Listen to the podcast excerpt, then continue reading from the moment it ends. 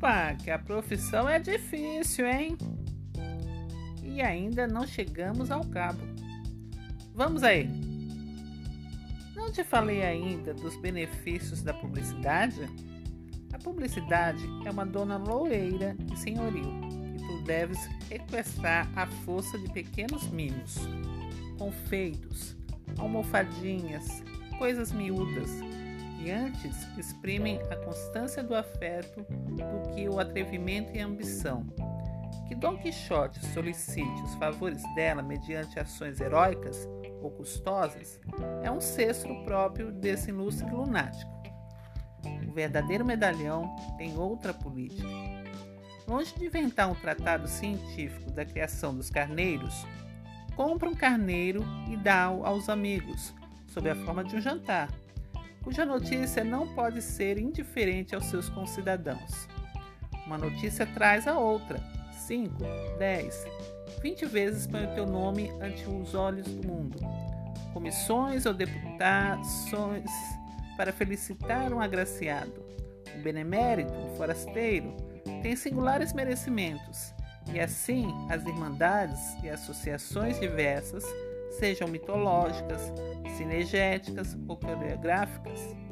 O sucesso de certa ordem, embora de pouca monta, podem ser trazidos a lume contanto que ponham em relevo a tua pessoa. Explico-me.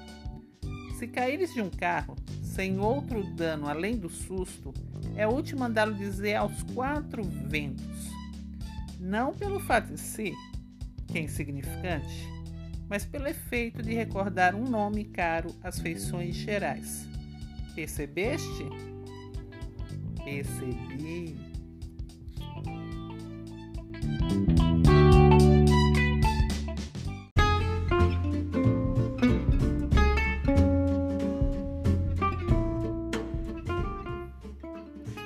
Se caíres de um carro sem outro dano além do susto, é útil mandá-lo dizer aos quatro ventos: não pelo fato em si, que é insignificante, mas pelo efeito de recordar um nome caro às feições gerais. Percebeste? Percebi. Essa é a publicidade constante, barata, fácil de todos os dias. Mas há outra. Qualquer que seja a teoria das artes, é fora de dúvida que o sentimento da família, a amizade pessoal e a estima pública instigam a reprodução das feições de um homem amado ou benemérito. Nada obsta a que sejas objeto de uma tal distinção, principalmente se a sagacidade dos amigos não achar em ti repugnância.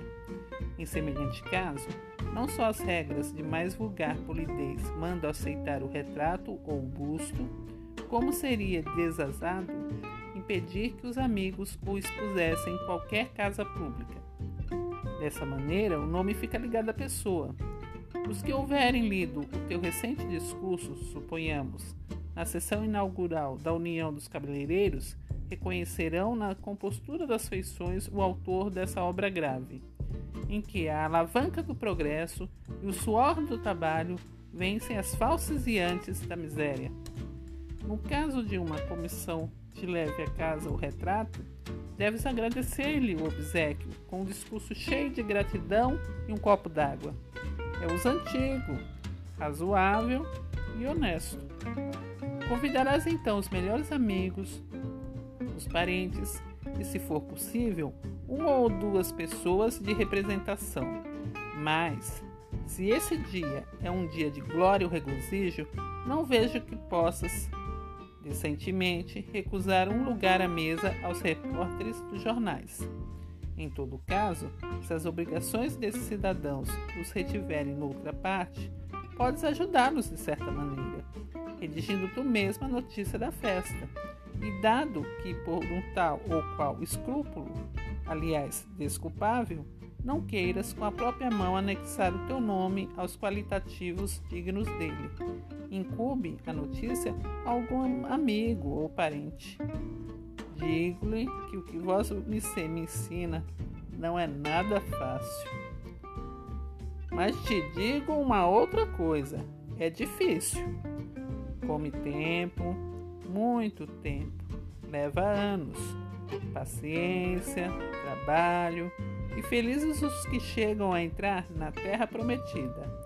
Os que lá não penetram, engole-os a obscuridade. Mas os que triunfam, e tu triunfarás, teme, verás cair as muralhas de Jericó ao som das trompas sagradas. Só então poderás dizer que estás fixado. Começa nesse dia tua fase de ornamento indispensável, de figura obrigada, de rótulo. Acabou-se a necessidade de farejar ocasiões, comissões irmandades. Elas virão ter contigo, com seu ar pesadão e cru de substantivos desajeitados. E tu serás o adjetivo dessas orações opacas, o odorífero das flores, o anilado dos céus, o prestimoso dos cidadãos, o noticioso e suculento dos relatórios. E ser isso é o principal, porque o adjetivo é a alma do idioma, a sua porção idealista e metafísica. O substantivo é a realidade nua e crua, e o naturalismo do vocabulário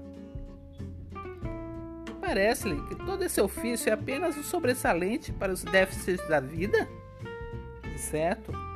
Não fica excluída nenhuma outra atividade, nem política, nem política.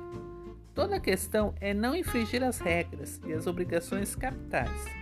Podes pertencer a qualquer partido, liberal ou conservador, republicano ou ultramontano com a cláusula única de não ligar nenhuma ideia especial a esses vocábulos e reconhecer-lhe somente a utilidade do escrome bíblico.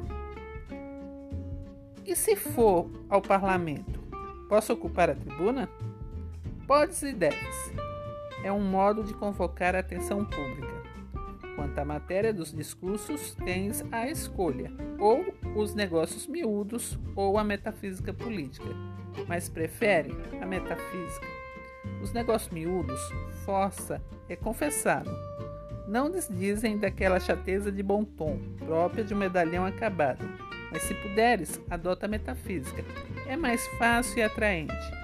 Supõe que deseja saber por que motivo a sétima companhia da infantaria foi transferida de Uruguaiana do Canguçu. Serás ouvido tão somente pelo ministro da Guerra que te explicará em 10 minutos as razões desse ato. Não assim a metafísica. Um discurso de metafísica política apaixona naturalmente os partidos e o público.